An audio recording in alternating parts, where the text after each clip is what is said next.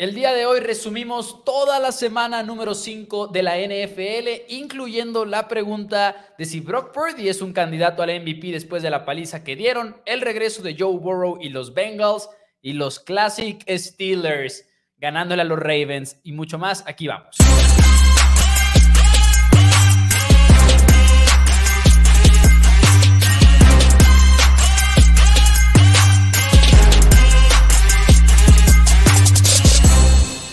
Hola a todos, bienvenidos a Four Downs NFL en español. Mi nombre es Mauricio Rodríguez, me acompaña mi hermano y coanfitrión Daniel Rodríguez y el día de hoy, damas y caballeros, resumimos la semana número 5 de la NFL. Y tenemos otro juego en Londres y los Jaguars siguen defendiendo su casa o al menos su segunda casa. Bills viajó tarde a Jacksonville y, le salió caro. Lawrence comanda a Jaguars a una victoria 25 por 20 con 300 yardas por pase. Y los Miami Dolphins siguen haciendo lo mismo. Devon Shane, un touchdown de 76 yardas. Tyreek Hill, más de 150 yardas por recepción. Y de repente los Dolphins están de vuelta en el liderato del este de la americana, promediando 9.7 yardas por jugada. Pero ojo, no todo es bueno porque entregaron tres veces el balón Simple y sencillamente los Giants no supieron aprovecharlo. Daniel Jones lesionado, algo de qué preocuparse. Los Dolphins 31, los Giants 16. Y en un partido que los Patriots necesitaban ganar, la ofensiva simplemente no se presentó. Con apenas 300 yardas a la ofensiva y un Derek Carr claramente lesionado todavía, los Saints destrozaron 34 por 0 a los Patriots, quienes mandaron a Mac Jones, su coreback titular, a la banca una vez más en el cuarto cuarto del partido. Y damas y caballeros, en Pittsburgh, los Steelers dando la sorpresa en contra de Baltimore, pero esos Ravens disparándose en el pie. Siete drops en el partido, tres entregas de balón, incluyendo dos en los últimos cinco minutos. Puedes cometer errores, pero no tantos en contra de los Steelers cuando están en casa. Los Steelers 17 con un pase de touchdown de Kenny Pickett, los Ravens 10. No Monra, no Gibbs, no problema. Los Panthers enfrentaron a los muy, muy golpeados, pero aún, así no hubo mucha diferencia. Sam Laporta, el ala cerrada novato, anota dos touchdowns. David Montgomery anota otro touchdown por la vía terrestre y los Lions mejoran a 4-1 ganando 42 por 24. Mientras, que mientras tanto, en Atlanta batallaba un poquito Villan Robinson para correr el balón, pero no importó nada porque Desmond Reader escuchó las críticas y tuvo un gran partido de 28 pases completos en 37 intentos, un touchdown conectando precisamente con Villan y nada más y nada menos que tres jugadores con más de 50 yardas por recepción. Los Falcons 21, los Texans 19. Duelo clave en, el, en la AFC Sur en Indianápolis. Titanes quería sumar otra victoria más ante los Colts, quienes tenían el corredor Jonathan Taylor de regreso. El día fue tranquilo para Taylor, pero Anthony Richardson fue la noticia del encuentro. El corredor novato vuelve a salir lesionado y aunque ganaron el partido 23 por 16, los Colts parecen ser los perdedores porque Anthony Richardson todo indica fuera de 4 a 6 semanas. Y damas y caballeros, en Arizona volvió nada más y nada menos que Joe Burrow, conectando con sus receptores para 317 yardas, 60% de las cuales fueron todas de Jamar Chase, que por cierto anotó tres touchdowns en este partido. Los Bengals se ven cómodos, Joe Burrow se ve sano y Cardinals vuelve a la realidad con una derrota. Cincinnati 34, Cardinals 20. Dos equipos invictos llegaron a la semana número 5 y los Eagles eran los primeros en tener que defenderse. Con Cooper Cup de regreso, la ofensiva de los Rams parecía estar en un gran ritmo en la primera mitad. Sin embargo, termina siendo el show de Jalen Hurts, que con, con, casi 400 yardas totales y dos touchdowns en el día, los Eagles vencen 23 por 14 a los Rams. Y en Minnesota, Patrick Mahomes y los Chiefs se veían en problemas cuando enfrentaban una tercera oportunidad y 18. Pero ya conocemos a los Chiefs y es cuando Patrick Mahomes conectó para un pase de 33 yardas con su receptor Justin Watson. Más adelante cerró la acción con un touchdown al novato Rashid Rice para 8 yardas, mientras que Travis Kelsey regresó de lesión y anotó su propio touchdown. Damas y caballeros, con eso hay un solo equipo al que no ha vencido Patrick Mahomes en su carrera y son los Chiefs de Kansas City. Y el juego de venganza de Nathaniel Hackett salió de gran manera. Con Zach Wilson como quarterback, los Jets acumularon más de 400 yardas en ofensiva ante los Broncos y aún con 5 goles de campo lograron sumar 31 puntos en el encuentro. Los Broncos vuelven a caer y su defensiva se ve cada vez peor y empezará la venta de jugadores, como ya empezó con Randy Gregory, quizás Frank Clark es el que sigue. Los Jets ganan 31 por 21. Y muchos esperábamos una declaración por parte de los Cowboys en el Sunday Night en la cual dijeran estamos mucho más mejorados rumbo a enfrentar a los 49ers, pero fue todo lo contrario. Qué clase de San Francisco para destrozar en todos los niveles a los Dallas Cowboys. Dak Prescott se ve mal, Brock Purdy se ve genial, Mike McCarthy ya estamos hablando de su futuro, Kyle Shanahan sigue siendo uno de los mejores en la liga, 49ers demuestra por qué es el favorito en la nacional y mucho más. La verdad, Cowboys 10, 49ers 42. Y el día de hoy, Monday Night Football entre los Packers de Green Bay, los Raiders de Las Vegas, un duelo que quizás no se ve tan atractivo, pero al mismo tiempo se antoja un juego muy caótico, creo yo. Damas y caballeros, muchísimas gracias por estar por aquí en 804 Downs. Como ya lo saben, línea telefónica abierta y disponible 614-394-6721. Gracias a todos los que están en los comentarios. Muchísimas gracias. Les invitamos a que le den like al video, que compartan. Gracias por estar por aquí. Dani, 49ers se vio tan bien anoche. Sí tan pero tan bien que el día de hoy amanecimos con pláticas de si Brock Purdy pertenece a la conversación del MVP. Y me parece importante este, ahorita empezar a hablar sobre eso, sobre si pertenece, que sí pertenece. Rápidamente nomás hago mi, mi, este, mi comentario, pero tenemos llamada telefónica, vamos ya rápido y temprano. Y nada más para decir, justamente, eh, ahí voy con la llamada, pero nada más para decir, hay una razón muy específica por la cual definitivamente pertenece Porque están ganando. Purdy en la conversación. No, hay una razón todavía más tangible eh, que, quiero mencionar el día de hoy. Pero muy buenas tardes, ¿con quién tenemos el gusto? Muchísimas gracias por estar por aquí. Hola, buenas tardes, con Luis Omar, ¿cómo están? ¿Qué pasa, Luis? ¿Qué, pasa? ¿Cómo viste el juego de anoche? Que la verdad me imagino que para ti también fue doloroso porque claro que marcas aquí todas las semanas con los Dallas Cowboys. Creo que duele menos a cuando pierden estando cerrados. 100%. No sé. 100%. perdón.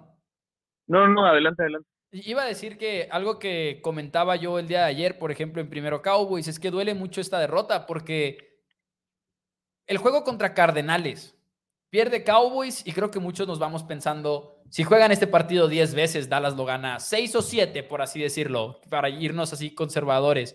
Pero sabes que si juegan este partido en contra de 49ers 10 veces más, probablemente lo pierden otras nueve veces. ¿Me explico? Entonces, es, una situación en la cual 49ers ya ha demostrado por tres años consecutivos que los Cowboys son un equipo inferior que ellos y que además se les acomoda en muchos sentidos y hay muy pocas expectativas que te dan los Cowboys de que si repiten este partido sale Cowboys victorioso, creo yo. A mí me parece incómodo la conversación de, de Brock Purdy como MVP, porque no sé, siento que sería el MVP con menos talento de los últimos 6, 7 años que yo recuerde. Yo creo que específicamente con ese tema sí, o sea, es una declaración verídica, pero hay, motivos por los cuales... Exacto, y al final de cuentas, talento físico, Brady lo ganó múltiples veces y no va, nunca fue por el talento físico que tenía. Al final de cuentas, Brock Purdy para mí el día de ayer vuelve a demostrar por qué está ganando y no solamente es el equipo que tiene a su alrededor, los jugadores que tiene a su alrededor, que es una excelente ayuda. Pero Brock para mí cada vez te demuestra más control de la ofensiva, te demuestra cada vez mucho más calma como está jugando, es un quarterback que no lo ves cometer realmente muchos errores y es que acaso llega a cometer algunos, entonces para y lo que no mostraba ni Jimmy G ni Trey Lance, que era extender jugadas. Exacto. Y creo que un poquito más de anticipación también en los lanzamientos, lo vemos jugar más por fuera que lo que hacía Jimmy G y lo que hacía Trey Lance, lo cual es muy positivo para él. Pero específicamente el motivo que yo quería decir de por qué para mí Brock Purdy es un coreback que sí está en la conversación es porque simple y sencillamente cuando hablas del MVP tienes que voltear a ver el, la estadística o las estadísticas que normalmente dirigen a un MVP y no hay una más fuerte que sea la de EPA, eficiencia total, en la cual en los últimos años el líder en EPA gana el MVP y lleva una tendencia ya de muchos años, no EPA por jugada, EPA total. Y Brock Purdy está entre los líderes. Sí. Brock Purdy está entre los líderes después de cinco semanas de la temporada. No sé si sería mi pronóstico, pero claramente es un candidato Claramente- a ganar el MVP. Claramente es un candidato porque va a ser un candidato siempre y cuando seas el. Si estás jugando de esa manera y aparte tienes al equipo número uno en tu conferencia, que el pleito por el número uno en la conferencia todavía está muy vivo con los Philadelphia Eagles también 5-0. Y del otro lado, la americana. Mahomes ahorita hoy amanece como el favorito a ser el MVP, no pasa nada, es, es normal cuando eres Patrick Mahomes y eres el mejor quarterback de la NFL, porque aunque Brock Purdy gane el MVP, o lo gane Joe Borro, o lo gane Joe Allen, o lo gane Tua Tagovailoa, el mejor quarterback de la NFL seguirá siendo Patrick Mahomes. Claro. Eso, eso no va a cambiar. Entonces, Cuando lo ganó Lamar Jackson en 2019 era lo mismo. Exacto. Cuando lo ganó Aaron Rodgers era lo mismo. Ahorita Brock Purdy tiene la ventaja número uno de que va 5-0, número dos que está ganando, este, está, está teniendo el EPA por jugada y el EPA total para pecodearse con los grandes y que tanto Tua Tagovailoa como Joe Allen que se convirtieron en los favoritos en las últimas semanas, los dos han tenido sus decepciones. Los, los Bills pierden esta semana, los Dolphins pierden la semana anterior y parece ser que como que esa ofensiva de los Dolphins, no que sea mala, pero igual y por algo era históricamente buena las Claro. primeras tres semanas, porque simplemente no puede mantener ese ritmo. ¿Tú cómo ves, Luis? No, y con actuaciones como las de ayer ya hace pensar a algunos que es incluso un coreback top 10, top 12. Sí, la, la verdad es que es un coreback que la, ha- ido tomando tiempo, cada vez ha sorprendido más. Yo la verdad es que llegué a esta temporada con muchas dudas acerca de Brock Purdy y muchas de ellas hemos visto la mejoría. Sigue siendo un coreback con sus problemas y está bien, es parte de Como lo que es la NFL. como todos. Eh, entre los problemas, quizás podrías decirlo de la el, cómo está dispuesto a tomar ciertos riesgos que luego no le salen cuando lo hace, pero también muchos sí le salen. Entonces está súper bien, creo yo. Eh, creo que sí está todavía muy lejos de esa barrera de decir, no va a estar en la conversación todavía de los mejores corebacks en la NFL. Creo yo que no lo está todavía. eh, pero no Pues- tiene que estarlo, ese es el pues, punto, no tiene que estarlo. Estoy de acuerdo que en este momento no está, porque creo que nadie lo podríamos poner. Ah, Pero este, ¿cuándo lo vas a poner con Mahomes, con Allen, con, con, Burrow, con, con, la- Mah- con con- Mahomes nunca, con Mahomes nunca. No, no, con Burrow y con Allen Con tampoco, Borro, creo con yo, Allen en talento físico no, pero Como coreback, como evaluación de coreback, de decir, en una situación no neutral, sé, no lo tomo sé. a Brock Purdy por encima No de Joe Burrow y no lo tomo, no lo creo que no tomo, va a llegar a ese punto nunca. no lo tomo en ese punto, pero igual y igual y se, o sea, igual y son esos dos corebacks y ya, Borro y Josh Allen y Mahomes. O sea, si se acaba el año, no creo que sea, no creo que vaya a ser muy descabellado decir que Brock Purdy es mejor que Trevor Lawrence. La verdad no lo creo. La Yo verdad no creo que vaya a ser muy descabellado porque nos está demostrando que puede manejar una ofensiva de una perfecta manera y quizás está tomando muchos riesgos que no todos le salen, pero igual al mismo tiempo es que Brock Purdy sabe que, ok, los puedo tomar. Este, si estuviera con los Houston Texans, no puedo tomar esos Sí, riesgos. Sí, sí, sí. Pero mi equipo me permite tomar los riesgos porque no pasa nada, mi defensiva va a responder, mis jugadores ofensivos van a buscar el balón, voy a tener muchas series ofensivas que van a ser muy exitosas. Entonces, si de repente en esta serie ofensiva me pasé este, de agresivo, lancé un pase profundo en una ventana chica, fue interceptado, pues no pasa nada. O sea, él mismo sabe lo que tiene a su alrededor y con lo que puede trabajar y dice, ok, una entrega de balón no va a matar el partido de los San Francisco 49ers, como de muchos otros equipos sí podría matarlos. Creo que voy a decir unas cosas y luego voy a pasar a otro punto nada más rápido, porque voy a decir, en algunas cosas de eso estoy en desacuerdo y creo que algunos de los errores que llega a cometer no es que esté pensando, ah, mi equipo puede con esto y así en lo personal, pero no quiero entrar exactamente a ese debate de dónde rankea Brock Purdy entre los corebacks de la NFL, porque creo que entonces se convierte en una controversia y es todo lo contrario a lo que quisiera el día de hoy, porque mi mensaje el día de hoy principalmente es,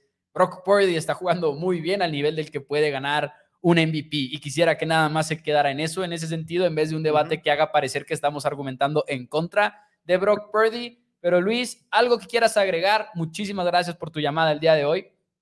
Pues nada más agradecerle a- al buen Dani por darme la confianza de apostar por los Jets. Qué grande. La verdad estuvo buena. Do- do- estuvo domi- buena. Dominando la quiniela de Ford Downs y ya los underdogs también de la semana. Sí, sí, sí, sí. Luis, muchas gracias.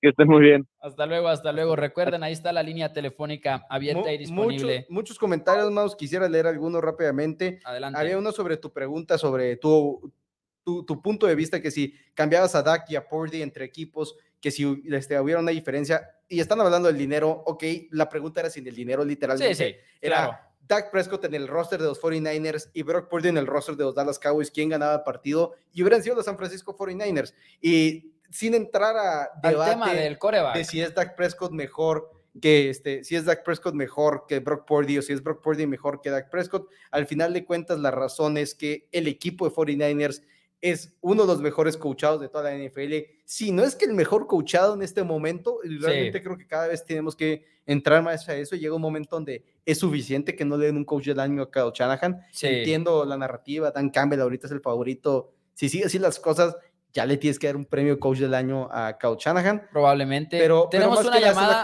tenemos, una... llamada pendiente nada más para, ah, vamos a esperar un poquito nada más para decir que sí, ese tweet generó mucha controversia, que era el que decías tú de quién gana el partido de esa manera, pero no era el punto. Mi, mi Twitter siempre es una zona de guerra respecto a Dak Prescott, para los que no conozcan mi Twitter en arroba NFL, y todo el tiempo hay gente es peleándose. Que por ti Dak Prescott es el coreback de Dallas. Claro, es mi responsabilidad. No, no, pero fuera de broma, siempre hay un debate ahí vivo en mis menciones. Ese tweet en específico era todo lo contrario a centrarlo en los corebacks, era más bien el punto de decir, esto va mucho más allá de la discusión que quieran tener acerca de la posición de coreback. 49ers dominó en todos y cada uno de los sentidos a los Cowboys y si invertieras a los corebacks el resultado hubiera sido igual, no porque uno es mejor que otro, eh, específicamente no me refería a eso, me refería a que porque los receptores, el esquema, todo simple y sencillamente era superior para San Francisco. Pero bueno, muy buenas tardes. ¿Con quién tenemos el gusto el día de hoy? Con Octavio Gómez. Buenas tardes, Daniel Mau. ¿Qué tal? ¿Qué tal, Octavio?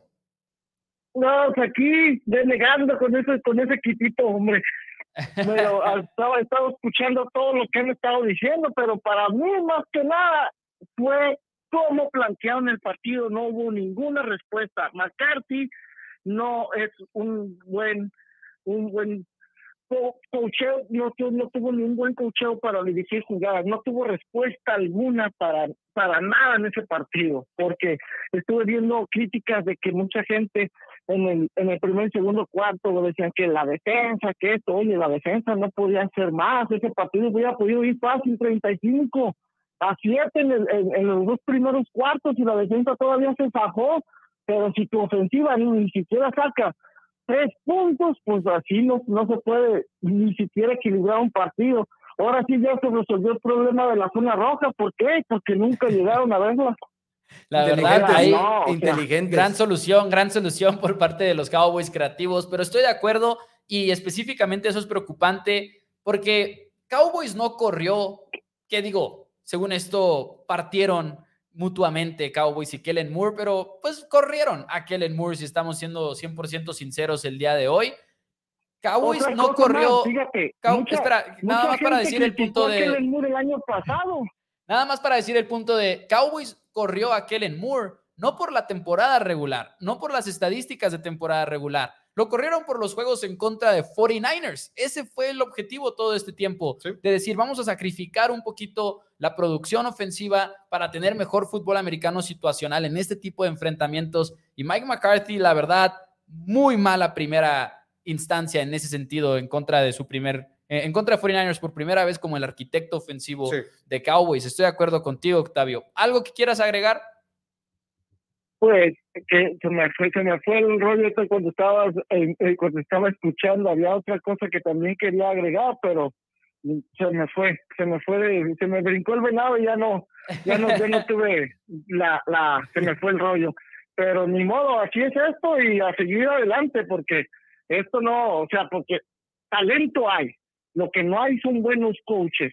Tiene que, porque el único pues, es Dan Quinn que ha, levantado, sumamente ha levantado a la defensa, porque hace años atrás era una defensa pésima, pero necesitan traer un buen coordinador ofensivo para que pueda hacer explotar todo el talento. Yo soy una de las personas que yo no critico a Pesco, pero ayer no hay ni cómo defenderlo de todos ah, los no. porque el último, al último, él solo se puso la soga al cuello con todas las intercepciones cuando el partido todavía podía haber podido hacer más puntos para que no se viera tan triste la derrota y sale con su premio mayor como siempre. Y digo, ay Dios mío, mejor apagué el televisor y me fui a dormir. Que Dak Prescott este, jugó muy mal el día de ayer. Las intercepciones del final el, equipo no está buscando, vamos a anotar puntos para que la derrota se vea este, más decorosa. Al final de cuentas empiezas a tirar bombazos, empiezas a tirar jugadas agresivas porque dices, tengo que ganar el partido y la única manera es, es vámonos, bombazo, bombazo. Y por eso ves a los equipos sacar a sus titulares ya en partidos tan decididos porque dices, ok, ¿para qué tengo mis titulares ahí haciendo nada? Porque la única manera de intentar, entre comillas, voltear este partido es vamos a intentar anotar bombazo tras bombazo y patada corta tras patada corta. Entonces mejor vamos a la banca porque no sirve nada tener ahí, porque perder de una manera más bonita no, no le sirve realmente al equipo. Un touchdown más no le hubiera servido a los ánimos de Dallas Cowboys camino a, regresar a, a, su casa el día del lunes. Hubiera sido lo mismo, hubiera sido una paliza rotunda de parte de San Francisco y es otra vez lo mismo. Octavio, muchas gracias. Igualmente que, sigan adelante y aquí como siempre escuchándolos y, cuando se puede conectar uno una llamada, pues les echo una llamada para, para estar interactuando con ustedes. Eso es todo, eso es todo. Gracias. A, Octavio, el invitado de esta semana. No, sé si quiera que lo digamos, pero, el invitado, la, la patrona, la, patrona se para fue. Mí también. La patrona se fue perfecta en todas las que no tuvieran miembros de, de la casa aquí de, de la familia Rodríguez, porque la familia Rodríguez nos fuimos en blanco 0-3. 0-3 y los tres equipos perdiendo de manera dolorosa. Muy buenas tardes, ¿con quién tenemos el gusto el día de hoy? Dani, Mau, ¿cómo están? Buenas tardes, Leonardo Argumedo. ¿Qué pasa, Leonardo? ¿Qué pasa? ¿De qué quieres platicar el día de hoy? Híjole, ya ni sé. ha sido, ha sido eh, casi 24 horas bastante complicadas, pasando por, por la rabia, la frustración y después tratando de, encontrarle lógica al poquito análisis que podemos hacer, eh, es, muy triste que, cada año tengamos que, tener este debate, ¿no? Eh, con un juego importante, con un juego donde crees 10 minutos antes de que inicie el, partido de que pueden ser diferentes, porque aparte es, parte de la emoción, ¿no? sabes por dónde va el asunto, pero uno, uno se emociona además y la pasión y las ganas de que tu equipo eh, se lleve la victoria ese día, te hacen cegarte en ciertas cositas. Y creo que nos pasó otra vez a muchos de nosotros. Sí, fue, eh, un golpe de realidad para Cowboys, la verdad, de que todavía no están a ese nivel de 49ers. Y mis respetos a los 49ers, yo sé que luego hay muchos pleitos entre aficionados de Cowboys y San Francisco, pero el día de ayer lo único que había que decir es que no hubo duda de que 49ers es el superior, que Eagles y 49ers en este momento están sentados en la mesa de los niños grandes y Cowboy sigue confundido con el menú de niños en este momento, la verdad. Y, por ejemplo, incluso al, punto de cual ya está, ya no sé qué equipo está más cerca de los Eagles y los 49ers, si son los Dallas Cowboys o son los Detroit Lions. También esa es la nueva pelea, creo yo. Sí. Ahora, cuando Cowboys irónicamente se enfrente a Eagles, probablemente les puede ir bien porque como que ha tenido ese enfrentamiento favorable recientemente. O sea, hemos visto a Cowboys moverle el balón como si nada a la superdefensiva de Filadelfia. Entonces también es como que un tema muy complicado. Espero ya pronto se vea ese partido. Pero, Leonardo, ¿algo más de lo que quieras hablar? Pues eh, la, tristeza también un poquito eh, en cuanto a los jugadores uno piensa que tiene un roster eh, que le puede competir a cualquiera, ¿no? A cualquiera. Y desafortunadamente hay muchos que en juegos importantes no pareciera tener el ancho de un equipo grande de la NFL. Y me duele mucho pues, admitirlo, ¿no? Porque uno siempre piensa que, que, los Cowboys están para cosas más grandes de lo que hemos visto. Eh, pero es la realidad, ¿no? Y, ya por último, el tema de, de Dak Prescott, que va a ser controversial siempre, siempre, siempre, hasta el último día que esté en el equipo con nosotros. Eh, por muchos años me he eh, dedicado a, a, defender muchas de las cosas. Eh, pero, pero con lo que pasó ayer creo que cada vez pierden más credibilidad y hay, hay, hay un, como decías, ¿no? un, un, reality check. Y, sí yo sé que no, no, es tan fácil como mandarlo a la vaca y mandar a tu QB2 o QB3, ¿no? Pero, pero creo que algo tiene que ocurrir ahí porque esa, eh, esa relación con Dak como tu primer mariscal tiene que cambiar de alguna forma y si es eh, que vea desde, desde, las, desde los laterales los juegos siguientes, no me, no me causaría ya tanto dolor. Eh, yo sé que, que, a lo mejor no es algo tan, tan real o tan factible, pero algo así tendrá que ocurrir. Ahí está todavía más complejo el tema. Sí, eso definitivamente Porque no yo ahí, yo ahí para estoy mí- un para mí no hay una en opción. desacuerdo. Ajá, para, mí, no es no hay, opción. para mí no hay, o sea, si hubiera una opción en la banca de los Dallas Cowboys, ok, pero entiendo que muchos están hablando de Trey Lance, pero se nos olvida que Trey Lance, o sea, no, no podemos poner a Trey Lance como uno de los mayores fracasos en la historia del draft de la NFL y luego creer que es una opción. Y no es defendiendo a Dak ni siquiera, simplemente no hay una opción debajo de Dak Prescott. Hay, hay No existe. hay quienes dicen que Dak no sabe leer defensivas, que de por sí creo que es una crítica muy mala porque es como que lo que sí sabe hacer. O sea, Dak es coreback de la NFL porque es lo que sabe hacer. Lo que no sabe hacer son otras cosas, que sí hay muchas de ellas, que es donde batalla, pero Trey Lance sí realmente no sabe leer defensivas. O sea, ha sido un problema para él leer defensivas, específicamente esa área, y creo que es lo que lo mantiene fuera ahorita de la NFL.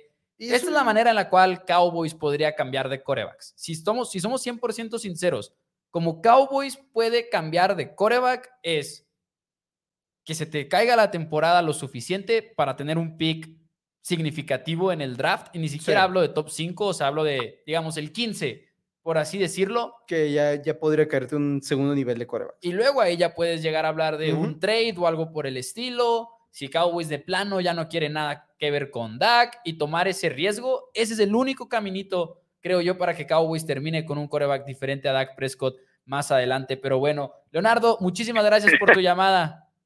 Un abrazo, amigos. Cuídense mucho. Saludos, saludos. Hablando de otro partido, Sí, Dani. hay, que hablar de otros Vamos a partidos hablar de porque nos faltan mucho. Los Pittsburgh Steelers, Mouse, se llevan el Wow. partido en contra de los Baltimore Ravens. Wow. Los receptores en conjunto de Baltimore, yo creo que Lamar Jackson les hizo una broma, este, los molestó, no, no sé qué les hizo, les ponchó las llantas porque dijeron, hoy vamos a llegar a no ayudar a Lamar Jackson, vamos a hacer eso, nos parece una excelente idea. Número uno, Rashad Bateman le tira un pase en la zona anotación que, que fue absurdo. O sea, toda el Nelson Aguilar en un pase profundo que también hubiera sido touchdown. Dices, ok, es Nelson Aguilar, es un, corre- un receptor que lo han traído de equipo a equipo. Nadie quiere a Nelson Aguilar en la NFL.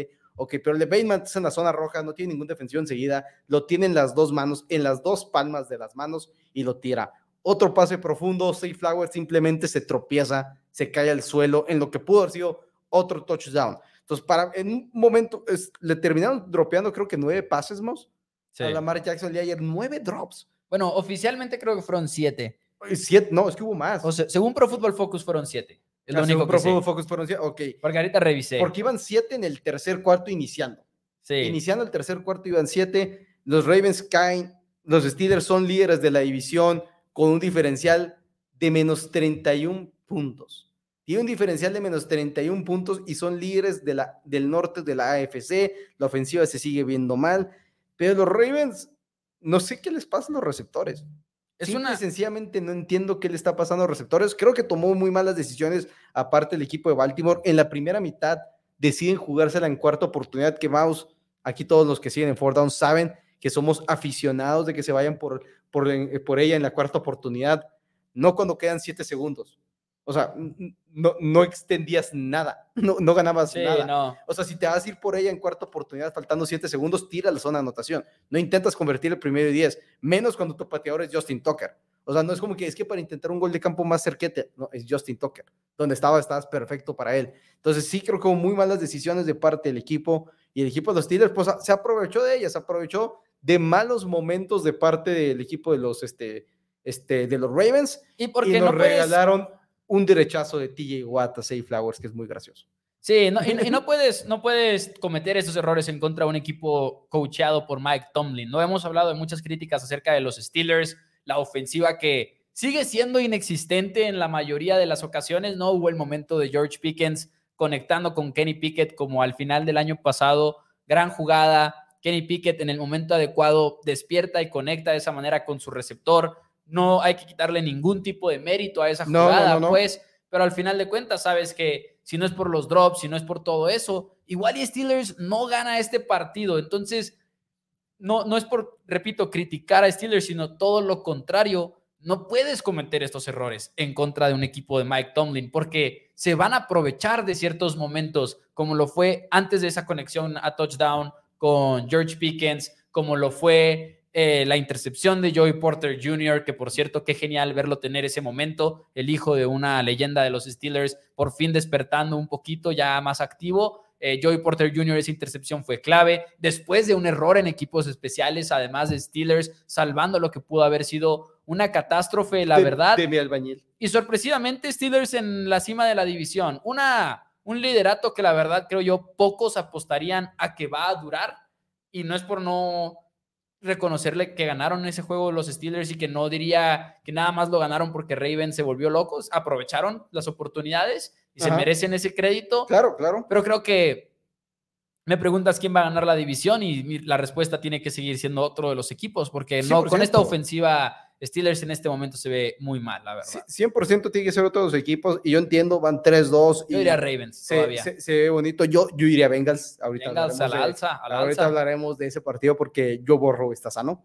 Joe Borro está sano y todos los equipos de su división tienen ya dos derrotas. Y, y, eso, es lo, te ayuda. Y eso es, lo, eso es lo clave de esta derrota, creo yo. Ravens ya perdió contra Colts y perdió contra Steelers, que si los hubieras ganado, ahorita Bengals le estarías diciendo, uy, muy tarde, Joe Burrow, pero no puedes hacerlo porque te, equivocaste dos veces. Estarías por encima del tres derrotas, literalmente, porque el equipo de los Bengals va 2-3 y por lo menos uno, ok, estarías dos derrotas por encima de ellos. La diferencia es que estás nomás una, todavía tienes un juego ante ellos, entonces esa, esa ventaja que tienes, entre comillas, realmente no es muy existente.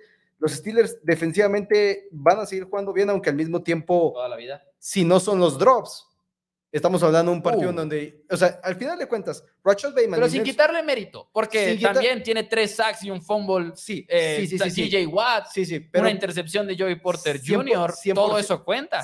Todo eso cuenta, todo eso cuenta. Pero los drops son dos drops que son, son, son 14 puntos. Bueno, bueno pero no, no 14, el mérito. No, hay que quitarle el mérito, pero tampoco es, tampoco es una de las mejores defensivas de la NFL. Esa, ah, no, creo que nadie dice eso. lo que, no, no, por eso es algo, ahorita en este momento la número 9 en eficiencia de acuerdo a DVOA, es una buena defensiva, pero no está con las grandes defensivas que están realmente, que pueden mantener. Browns, 49ers. Que, pueden mantener este ritmo de estar ganando este tipo de partidos donde todo te tiene que salir bien. ¿Y qué es el problema con un coordinador ofensivo con Matt Canada? Ahorita vi un comentario, me parece que sí, de Saúl Hermosillo, que dice que una vez más la temporada nos está, nos está demostrando que, que aunque tengas una buena defensa, sin una buena ofensiva o algo decente, no te mantiene. Pats, Broncos, Cowboys, el ejemplo. Y es 100% cierto. No podemos estar criticando y quejándonos de que la NFL está apoyando a las ofensivas y que quiere que las ofensivas sean reyes y luego pensar que necesitas una muy buena defensiva para ganar. Realmente, si no tienes una buena ofensiva, estás tirándole que absolutamente todo te salga perfecto para poder realmente ser un equipo contendiente. Entonces, sí, los Steelers, mientras tengan a Matt Canada, probablemente van a seguir teniendo muchos, muchos problemas de ser realmente un equipo contendiente. Digo, al final de cuentas, llevan ya dos temporadas en las cuales sí no han sido el peor equipo en la división norteamericana, pero han sido el tercero y eh, se han mantenido fuera de la postemporada. Entonces, sí, no, no creo para mí que eso sean buenos números cuando estás teniendo una defensiva decente. Y el problema va a seguir siendo Matt Canada en este momento, como lo están siendo todos los coordinadores ofensivos, que no voltean a ver lo que están haciendo coordinadores como Ben Johnson en los Lions, Kyle Shanahan con los San Francisco 49ers, Sean McVay con los Rams, que están haciéndole a sus corebacks la vida muy sencilla, con mucho movimiento antes del snap, confundiendo las defensivas. Si tienes esa facilidad, utilízala, utilízala, no, no pongas a tus jugadores a tener un problema complicado. Saludos a uno de nuestros fieles escuchas, Dani Chatarrita Carvajal, que nos escuchaba en NFL Time, nos escucha aquí en Four Downs. Dice, pero siempre sales con lo mismo, Tocayo. No sé si se refiere a como que las críticas a Steelers, entre comillas, pero Dani Chatarrita Carvajal, si te refieres al tema de que no van a ganar la división, tú dinos en este momento en los comentarios, ¿le apostarías a Steelers a que van a ganar el norte de la americana con todo y que en este momento van 3-2? Porque yo no. Digo, se entiende, el fanatismo, obviamente, ¿no? Se, entiende 100%. Pero, ¿en qué nos equivocamos? ¿En qué específicamente? estos son los líderes divisionales hasta el momento. Dolphins más 46 en diferencial. De puntos. En, de puntos. Jaguars más 3, los Jaguars. Los Chiefs más 48. El equipo de los Eagles, déjame aquí lo pongo, más 37. Los Lions más 41. Bucaneros más 16. Y el equipo de los 49ers más 99. El menos 31 no se puede te tiene que gritar algo, te tiene que gritar algo al final de cuentas y se vale, se vale al final de cuentas ser 100% aficionado. Yo, por ejemplo, claro, claro. en mi lado, en mi lado, ahora Dari Chatarrita dice que claro que sí, apostamos. Yo ¿Qué? tomo la apuesta. ¿Qué apostamos? ¿Qué Yo- apostan? yo ¿Qué tomo- apuestan? Ustedes, Yo tomo yo la no. apuesta, Territorio Yo estoy de espectador. Yo me voy a que Steelers- y veamos, vamos a ver el, el momio más. Vamos a ver. Bueno, bueno, momio. también sin clavarse tanto porque también hay que avanzar y los Steelers son Pero muy yo, aburridos. yo tomo la apuesta de que los Steelers no ganan la división. Y yo me quedo, Pónganse, con, los, yo pónganse. me quedo con los Bengals y los Steelers en este momento, si somos 100% justos, pagan igual que los, que los Steelers, por cierto, más 350. Ándeles. Pero Ravens es el favorito más 140. Yo tomo la apuesta a que Steelers no gana la división, yéndome con mis Bengals. Bengals contra Steelers, a ver si uno de los dos gana la división. Tomo la apuesta. Y de todas maneras, para que lo gane Ravens y, ni- y ninguno Sí, de los dos gane. los.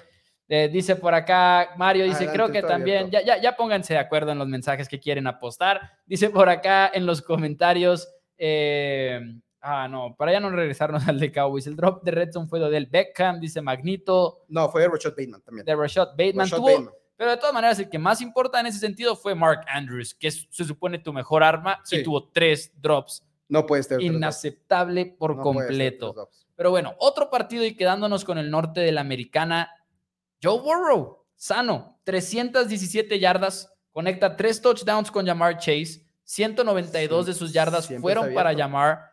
Jamar estuvo abierto por el centro, por fuera, y sí, dijo la semana pasada que siempre estaba abierto, lo demostró. Además, Bengals hizo un excelente trabajo poniéndolo en posición de que estuviera ganando sus enfrentamientos y demás. Bengals, gran actuación en contra de Arizona. Y la verdad, creo que se vio cómodo Joe Burrow por primera vez en la temporada. En el, en el pronóstico, yo me fui con Arizona, pensando en que Burrow, la verdad, iba a seguir batallando con el tema de la salud.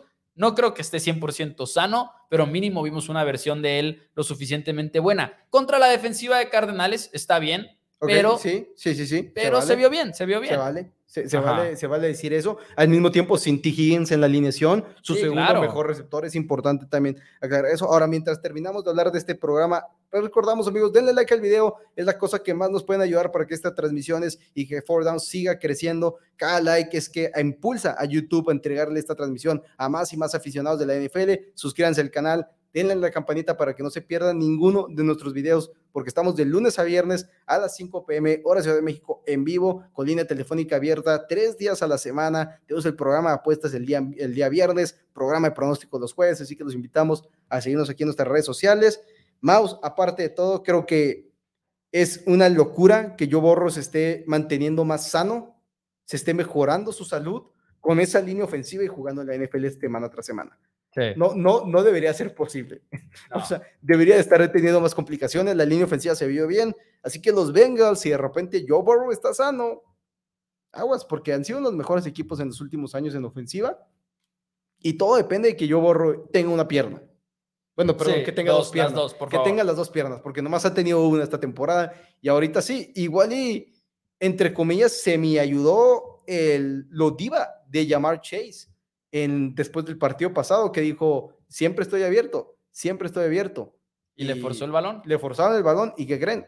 Llamar Chase siempre estuvo abierto y es 100% real cuando eres uno de los mejores correbacks, digo, receptores de toda la NFL, tienes muchas facilidades de estar recibiendo el balón. Apuéstale a tus jugadores. La línea ofensiva también tuvo un buen partido, casi no vimos presionado a. Joe Burrow en el encuentro, tuvo tiempo a gusto para operar desde la bolsa de protección. En general, un buen partido para los Bengals, dice por acá Toño Ortiz, y ya casi es la semana de descanso. Los Bengals que puede cambiar, eh, que puede ayudar a Burrow que se recupere mejor. ¿Cuándo es esa semana de Aquí descanso? Aquí estoy. Adrián, mientras dice un triunfo así, a Burrow lo hace retomar la confianza. Seahawks y después bye week. Excelente. Seahawks y después bye week y es una defensiva muy mala a la cual vas a Excelente. enfrentar, así que realmente si logras ponerte 3-3 camino al bye week, después de eso te tocan los 49ers y los Bills. Así que es. va a ser impresionante ese, ese camino. Así es. Oigan, damas y caballeros, el día de hoy tenemos Monday Night Football. Y antes de continuar con nuestro resumen de los partidos, queremos darle un darles un poquito de tiempo para meter la apuesta de nuestro hermano y compañero en Four Downs, Tito. Así que Monday Night Football, amigos y amigas de Four Downs, ¿qué tal? Los saluda Tito Rodríguez, su amigo aquí, dándole su proposición para este partido entre los Green Bay Packers y las Vegas Raiders. Y es que, ojo, porque muchas veces escucho que las Vegas Raiders son, tienen una gran defensa, que las Vegas Raiders son increíbles presionando al coreback. Y este tipo de errores pueden suceder porque ves a un jugador como Max Crosby, que sabemos que es un cazacabezas increíble, ¿verdad? En la NFL, lo tienen los Raiders, pero la verdad es que este equipo es ahorita uno de los cinco peores en cuanto a presión al coreback se refiere. Uno de los cinco peores en intercepciones y uno de los cinco peores permitiendo pases de touchdown. Ahora, del otro lado de Green Bay, tenemos una ofensiva que, ok, va, va despertando poco a poco. Jordan Love ha tenido sus momentos, como que Jordan Love no terminamos de descifrar si va a ser un gran coreback o no,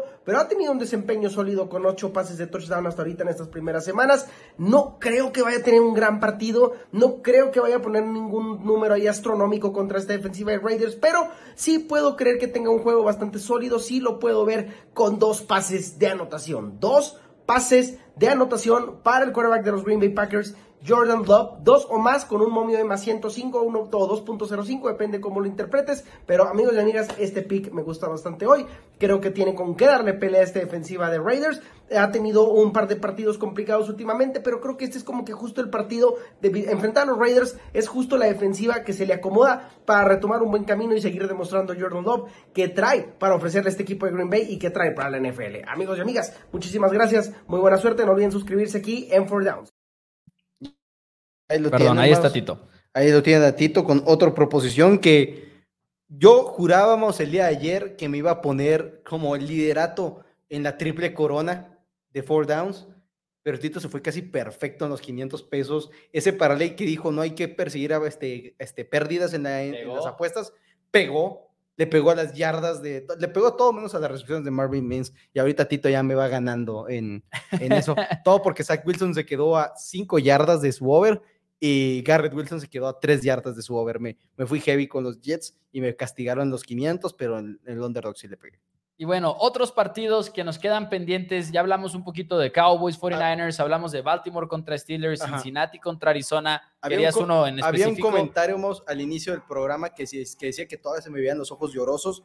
Ah, Y amigos, Patriotas. En este momento, Daniel Rodríguez de Four Downs se sube por segunda ocasión en mi vida al tren. Quiero que los Patriotas pierdan todos los partidos. Es hora del tanking. Se acabó. Vamos por otro coreback. Se acabó. Ah, Bye. No los quiero ver irse cinco ganados y 12 perdidos y que nos quedemos sin uno de los mejores dos o tres corebacks en la NFL. Creo que Caleb Williams es wow, muy difícil. En la NFL, en el draft. En el draft, en el draft. sí, sí, sí. en el draft, wow. en el draft de la NFL Wow. es, creo que es muy complicado que si nos toque ser el peor equipo y que nos Sí. toque Caleb Williams, pero Marcus May puede ser una opción, Bo Nix, Quinn Edwards, que tengan la oportunidad de incluso gastar en, por subir por un coreback. Eso es mi, mis esperanzas. De hecho, ya, ya soy un fanático Justin Fields otra vez. La semana, la semana pasada vimos este, una actuación de los Patriotas en contra de Cowboys que nos hizo tener un programa en Four Downs durante la semana acerca del futuro de Pats y hablamos de qué le sigue, qué sigue para Bill Belichick, qué sigue para Mac Jones y hablábamos un poquito ahí de los escenarios que se podrían presentar. Yo la verdad es que cada vez me siento más convencido de que es difícil comprometerte financieramente hablando a Mac Jones a un contrato de largo plazo cuando llegue el momento. Obviamente, si terminas... estamos lejos de ese buena- momento, sí, un momento dado, a Sí. tres años. Sí estamos a tres años, pero precisamente con relación directa a lo que dices. Ajá. Si terminas en una posición en el draft, en el top 15, en el top 10, está lejos y no está tan lejos porque la decisión la vas tomando desde ya para ir a tomar a un coreback. Es a lo que me refiero. Y creo que sí están en esa conversación, sin duda alguna, sea. Caleb Williams o sea otro de los mejores corebacks en el draft, que obviamente tienes que tener una muy buena posición en el draft para llevártelos porque viene una buena generación de corebacks Sí. en 2024. Pero sí, Patriotas sin respuesta alguna, una vez más, en contra de los Santos de Nueva Orleans. Para mí, entiendo que no sea porque Bailey Zappi vaya a entrar a ser el coreback de ahora en adelante ni nada por el estilo. Pero creo que ya son dos juegos seguidos en los cuales Bill Belichick hace lo que hace, con el juego ya fuera de control, pero de todas maneras, ¿no? Llegan las preguntas después del partido y jamás existe ese compromiso al 100% que entiendo que es como Bill Belichick y suele nada más gruñir como respuesta a, a los, a las preguntas que le hacen los reporteros, pero sí siento que no hay nada que te esté diciendo Patriotas en el sentido en el cual es indiscutiblemente el coreback titular, ¿no? Y no digo en el sentido de Bailey Zappi banqueando a Mac Jones en esta misma temporada, sino no lo escuchas como un equipo que igual y esté tirándole a Mac Jones 2024. Ok. O sea, es un equipo que está muy abierto a todo, creo que deberían de estarlo. Y para mí, las acciones dicen más que mil palabras. Y esto no es de Bailey Zappi, no te preocupes. no, no, no, Nada más sé. para decir, cuarta y tres, llega a un punto en el partido, o cuarta y dos, ya ni siquiera me acuerdo, pero creo que era cuarta y tres, Patriotas ya abajo por múltiples posiciones en territorio de jugártela y Patriotas simple y sencillamente no lo hace, manda al equipo de despeje Y luego se la juega con Bailey Zappi. y luego se la juega con Bailey Zappi más adelante. Le preguntan a Bill Belichick al final del partido, ¿por qué no te la jugaste en cuarta oportunidad? Y dijo, hasta que no seamos mejores en tercera y cuarto down, es lo que voy a hacer. Y dices, eso es tenerle 0% fe a tu coreback, pero Ce- 0% de fe a tu 0% coreback. fe, creo que ha sido vocal en que es el titular y va y lo porque lo ha dicho de que Mike Jones creo que no apoyándolo para el 2024, Lo dice, pero creo que ha sido espera, espera. lo dice de la siguiente espera, manera, es que no lo dice, nada más para que se quede claro. No dice, Mac inici- Jones es nuestro va a titular. iniciar el siguiente partido, es Mike Jones mi Dice, titular. pero dice, Mac Jones, eh, ¿por qué lo retiraron y todo? Y luego, ah, pues vieron el marcador. Y todo es como que, ok, pero no dice, Pero le no dice la- explícitamente como Mac Jones es nuestro titular. semana- la semana no está en discusión. La semana pasada le preguntaron que si iba a ser el titular del siguiente partido. Dijo Eso que es sí, el titular del siguiente sí, partido. Y ahorita sí. sí dicen, ok, el año pasado no era la misma, no era la misma, la misma que- dinámica. No eran las mismas respuestas cuando empezamos con Bailey Zappi, porque ahora Bailey Zappi ya lo vieron más y ya se dieron cuenta que Bailey Zappi Pero- simplemente sí, es una basura de coreback. Si Mac Jones es Sí, malo, claro. Bailey Zappi es mil veces peor. Pero, que pero, pero Bailey Zappi con mucha menos, como con, no quiero decir más upside, sino simple y sencillamente ya sé todo lo de Mac Jones y no sé todo lo de Bailey Zappi. yo creo que se dieron cuenta y saben qué es todo lo de Bailey Zappi en el punto en el cual decidieron cortarlo. Sí. En la fecha de cortes, vale. Patriotas decidió, ¿sabes qué? No pasa nada si Bailey Zappi me lo agarra otro equipo. Sí. no hay problema, aquí busco otro coreback banca porque Bailey. Creo que hay muchas cosas que han salido mal. Yo dije en la, la semana pasada, Patriotas dentro del top 10 de peores picks, vas por un coreback novato, fuera del top Sí. 10 de picks, tomas la opción del quinto año de Mac Jones. Por un área gris ahí de que creo que ser el 10 o el 11 no, no te descarta todo. Es que por la cantidad de victorias que tomó ser el 11 a ser el 10 el año pasado, que más o menos, para ser más o menos Pero hay un 11, área gris. Hay un área gris entre Tiene comillas, que haberlo. pero si eres el, ahorita todavía más, si llegas a ser el 11 y terminas volteando este, este, esta temporada y terminas ganando ocho partidos, igual si dices, ok, porque tienes que tomar la opción del quinto año antes de saber qué corebacks van a llegar, antes de empezar a evaluar a Claro, los claro. corebacks. Pero Entonces, como organización, como no or- puedes llegar al Ah, draft y decir, si soy el 10 voy por coreback, si, voy, si soy el 11 no voy por un coreback, porque entonces estás haciendo algo muy mal como organización. 100%. Ok, pero yo creo que más que nada, no estoy diciendo ir por un coreback, pero sí Ajá. tomas la opción del quinto año. Para mí, si estás fuera del top 10 significa que ganaste ocho partidos, para mí tomo la opción del quinto año a Mac Jones, porque no sabes cuánto te va a costar subir por tu coreback. Bueno, pero la opción del, qui- del quinto año la puedo tomar después del draft, porque es en mayo. Pues sí, pero igual y La puedo tomar después del draft. sientes, pero, pero es parte de tu preparar un roster y preparar toda agencia libre. Los equipos que la toman, no, o sea, No, porque es una- automático. Todos no, los no, no, equipos la por eso, toman en mayo, eso. casi, casi. todos los equipos la toman en mayo, pero saben que la van a tomar. No la toman Ah, antes, bueno. no la toman antes porque están negociando una extensión de contrato. es Pues básicamente llegas, llegas al quinto año, llegas a la- al draft pensando, voy por un coreback, y si no lo consigo, bueno, ejerzo la opción. Y si no, no. No sé, a, a mí no me... Para mí es tan sencillo como eso. porque para mí, una, una, o sea, el tomar la opción de decidirte que la vas a tomar, es como vas a construir tu roster durante esa agencia libre. Saber, que, o sea, estás diciendo, ok, voy a apostar por Mac Jones por este año más, entonces voy a armar un equipo alrededor de Mac Jones, alrededor de sus ventajas y lo que él me trae. Entonces yo por eso, para mí sí, sí cambia. Habiendo dicho, habiendo dicho esto, con la derrota ayer en contra de los Saints, para mí era el punto de inflexión en la temporada. Dije la semana pasada, si ganan ante Saints y ganan ante Raiders, de repente están tres ganados, tres perdidos, camino a la racha de Bills y Dolphins. Perdieron ante Saints. Lo mejor que pueden llegar es un 2-4 ante Saints, ante, ante el equipo de los Dolphins y ante el equipo de los Bills. Dos derrotas seguras en mi punto de vista, a pesar de haberlos visto muy bien en contra de Miami ya esta misma temporada. Simple y sencillamente no, no es el mismo equipo que inició la temporada, ni siquiera por salud, ni por confianza, ni por nivel de juego, ni por nada. O sea, todo ha cambiado en el equipo de los Patriots, especialmente la defensiva se está cayendo a pedazos. Entonces creo que los Pats mínimo se ponen dos ganados y seis perdidos después de ocho semanas. Personalmente creo que va a ser 1-7 en este momento. No veo a los Patriots ganando en Las Vegas la siguiente semana. No creo que ya tengan ese, este nivel en este momento. Entonces creo que los Patriots iban a apostar por otro coreback que el siguiente año y es por eso más que, que tanking. Tanking. Yo ya estoy como, como esa temporada de Cam Newton. Estoy acabado. Otro partido, los Jets le ganaron a los Broncos 31 a 21. Los Jets ¿Quién lo diría? le dan una bofetada de parte de Nathaniel Hackett al coach que estuvo hablando y hablando y hablando de Hackett. Cuando Hackett ya tenía otro empleo, cuando estaba en Nueva York preparándose para coachear la ofensiva de Aaron Rodgers, en el offseason, Sean Payton estaba diciendo, no, antes de que yo llegara, hacían esto y hacían aquello, etcétera. Pues la ofensiva de Zach Wilson, con Zach Wilson, se ve bien en contra de los Broncos, son 31 puntos para los Jets, 21 para Sean Payton y al finalizar el partido, la cuenta de Twitter de, de los Jets se burla abiertamente de Sean Payton y hasta le pone la foto ahí de Kevin James que personificó a, Doble burla. a, a- doble burla, personificó Doble a burla. Sean Payton por, en su película de Netflix. Qué manera de estar desmoronado. Yo, yo creo, a, a- a veces exageramos mucho estos temas, pero creo que como jugador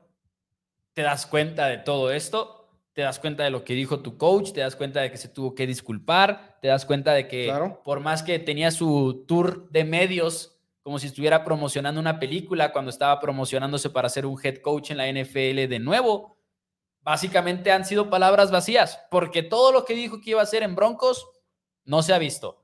Eh, parece que el equipo está cargando a veces la incompetencia de Sean Payton y es bastante decepcionante ver eso, porque por más que sabíamos que igual y Sean Payton no era este super coach que muchos pensaban que era nada más por sus años con Drew Brees, sabíamos que era bueno y todavía hay ciertas cosas buenas en la Claro. ofensiva de los Broncos y se notan los diseños y todo, pero vaya que ese equipo de Broncos no le está yendo bien con Peyton y vaya que es un coach que, como lo hemos dicho aquí en Four Downs, podría tener los días contados, la verdad, en, en Denver. Po- Podría tener los días contados, ahora igual y lo que lo puede frenar un poquito es el, el que solo un año y que al final de cuentas estás atorado con Russell Wilson mínimo para la siguiente temporada, si somos 100% honestos, y los contratos de los coaches son 100% garantizados, entonces va a ser un Sí. poquito complicado pedirle a los dueños de los Broncos que acaban de gastar una billonada en el equipo, gasta una millonada más en otro coach que aparte va a llegar y ningún coach va a querer agarrar a estos Broncos de Denver la siguiente temporada, mucho menos si vuelves a correr, o sea, si son dos años seguidos con un Russell Wilson que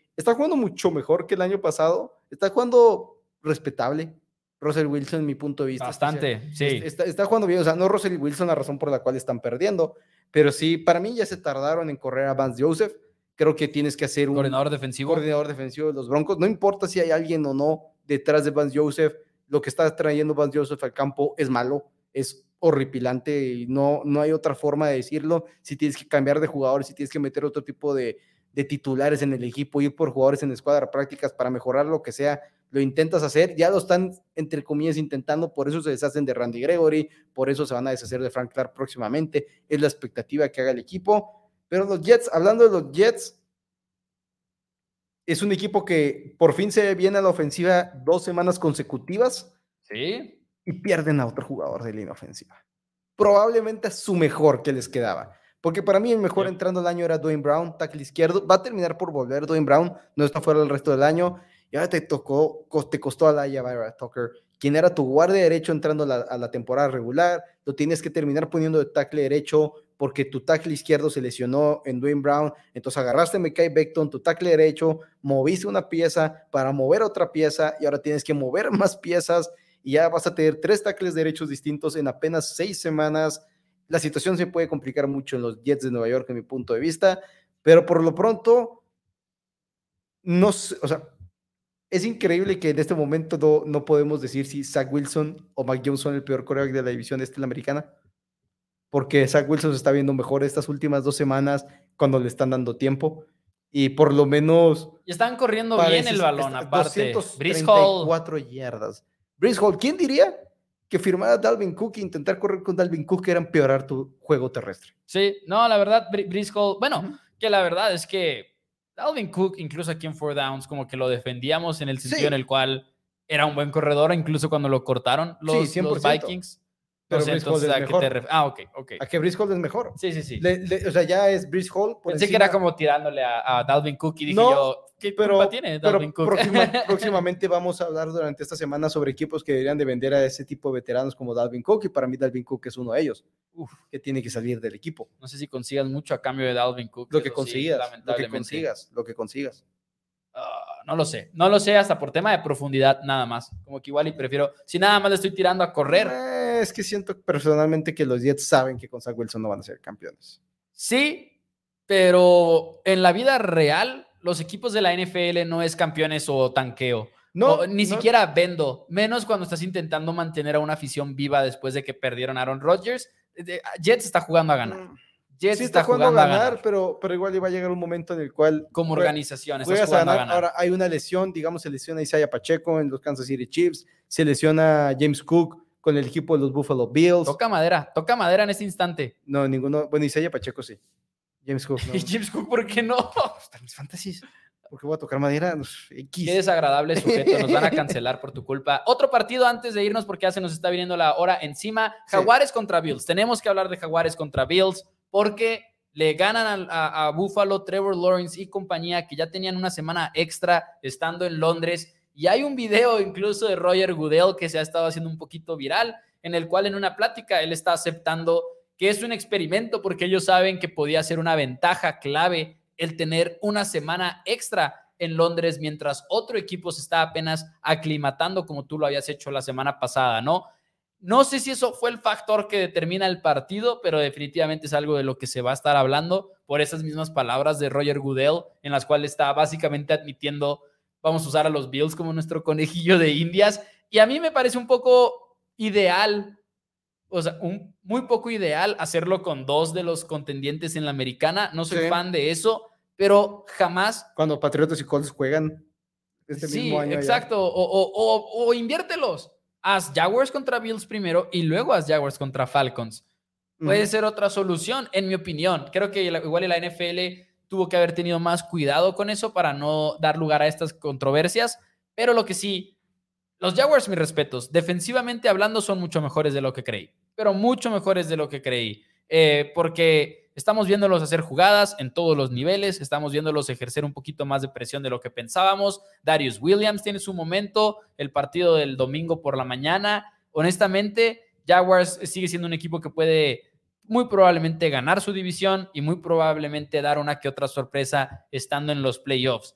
Si, sin importar si ahorita son favoritos o no, Jaguars, la verdad, defensivamente hablando, creo que lo han hecho mejor de lo que se esperaba. Y Bills, una vez más, un ejemplo de cuando le salen mal las cosas, le salen mal espectacularmente, porque a veces les faltan respuestas en ofensiva. Pero pues es a lo que vives con ese coreback, Joe Allen, que es de todas maneras uno de los mejores en la liga. Y al final de cuentas, por eso es que el juego termina siendo un poquito más cerrado al final del encuentro, porque de repente los Bills arrancaron, de repente Josh Allen empezó a hacer jugadas, empezó a atacar rápidamente, los pases profundos de todo, en, situaciones muy cerradas, ventanas cerradas, logró este, conectar los pases, pero Jaguars se recuperó rápido una derrota muy fea en contra de los este, Houston Texans, una derrota que sinceramente creo que el equipo en sí decía, ok, esta no estaba considerada, no estaba en la contabilidad de la temporada perder en contra de los Houston Texans.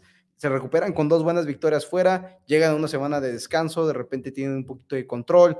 Lamentables noticias, entre comillas, para, bueno, lamentables noticias para los Colts perder a su coreback titular Anthony Richardson, pero para los Jaguars es, pues, es una buena noticia. Los Houston Texans caen ante los Falcons, otra buena noticia. Los Titans perdieron en contra de los Colts, así que los Jaguars son los grandes ganadores de esta semana número 5 de la NFL. Y Bills, hablando de lesiones, llegaron al partido sin Trey White, su cornerback titular, ya fuera por toda la temporada. Se lesiona Matt Milano, linebacker All Pro, que mis respetos es uno de los corazones de Bills, sin, dudar, sin lugar a dudas, y va a requerir cirugía, eso ya es un hecho, más no sabemos todavía si va a ser por toda la temporada su salida. Ian Rappaport de NFL Network dijo que es probable, y lo mismo para Daquan Jones, tackle defensivo que apenas la semana pasada le echamos muchas flores aquí en el programa, uno de los Sí. jugadores más subestimados de todos. Así que de repente Buffalo tambaleando con varias lesiones, vamos a ver cómo responden. Eso es por parte del partido de Jaguares en contra de los Bills. algo que tengas que decir de alguno de los otros juegos, Dani, antes de que nos vayamos el día de hoy. No más rápido, Lions, como comenté al inicio del programa, en el tema de los 49ers contra los Cowboys y demás. Lions se está acercando y para mí en este momento es el tercer mejor equipo en la conferencia nacional. Lo está haciendo con una defensiva que cada vez es un poquito más respetable, no va a ser nunca su fortaleza ni mucho menos. Perdieron a Mosley este, por todo el año también, terribles noticias, se vuelve a lesionar, ahora la otra rodilla, apenas estaba volviendo, era su debut de la temporada y se desgarró el ligamento anterior cruzado de la rodilla izquierda, fue la derecha el año pasado ahora fue la izquierda, fue al revés, no me acuerdo, pero sé que fue la otra rodilla la que se lesionó ahora, pero ofensivamente tienen respuestas por todos lados. El juego terrestre es muy bueno, ahora no jugó a Monroe Brown, no hay problema, Sam Laporta podría estar considerado uno de los novatos ofensivos del año. Obviamente hay unos que se lo están ganando, no estoy diciendo que sea de los que debería estar liderando, pero Sam Laporta es probablemente el mejor ala cerrada novato que nos ha tocado ver. Sí. Es increíble lo que está haciendo. Dice por acá em, algunos cuantos comentarios. Dice, ¿cómo vieron a los Steelers? Diego, ahorita lo platicamos más a fondo. Sobre todo, creo yo, aprovecharon muchas oportunidades. Mis respetos. Gabriel dice, ¿les parece oportunista juzgar a Sean Payton en su primer año en Denver ante la pobreza esquemática de Mike McCarthy con Dallas, dice Gabriel. Mm. no entendí exactamente cómo... No sé, porque Sean Payton... Como la relación, o sea, no sé si es como una comparación de McCarthy contra Sean Payton. Sí, porque, porque Sean Payton sí fue un, un coach un poquito más peleado cuando regresó. Cuando regresó, claro. Y Mike McCarthy realmente no. Bueno, ok. Mike, McCarthy no, en el punto de que Mike McCarthy literalmente duró un año pues desempleado. Creo que son extremadamente similares, eso sí diría creo, yo. Creo que al final de cuentas necesitan los coaches estarse renovando, no por nada los mejores equipos son equipos con coaches muy jóvenes, con coaches que traen ideas muy distintas y están explotando esas ideas, como decía ahorita, están explotando la verdadera ayuda que tienen las, ofensivas. O sea, si la ofensiva tiene todas las cartas sobre la mesa, tienes que traer mentes de esas. Por eso ahorita vi un comentario también, si los Dallas Cowboys dan Quinn como head coach, para mí no puedes, traer un, no puedes firmar un head coach defensivo en el punto de vista. En estas alturas de la NFL y por un head coach defensivo, para mí es estar haciendo una mala decisión. Porque en el momento en el que tengas un buen coordinador ofensivo, se te va a ir. Entonces, tu momento ofensivo número uno tiene que ser tu head coach. Y creo que igual Sean Payton ahorita es uno de los problemas de que no está haciéndole tampoco la vida fácil a Russell Wilson. Y el problema en Denver es la defensiva. Es una, es una burla lo malo que son. Sí.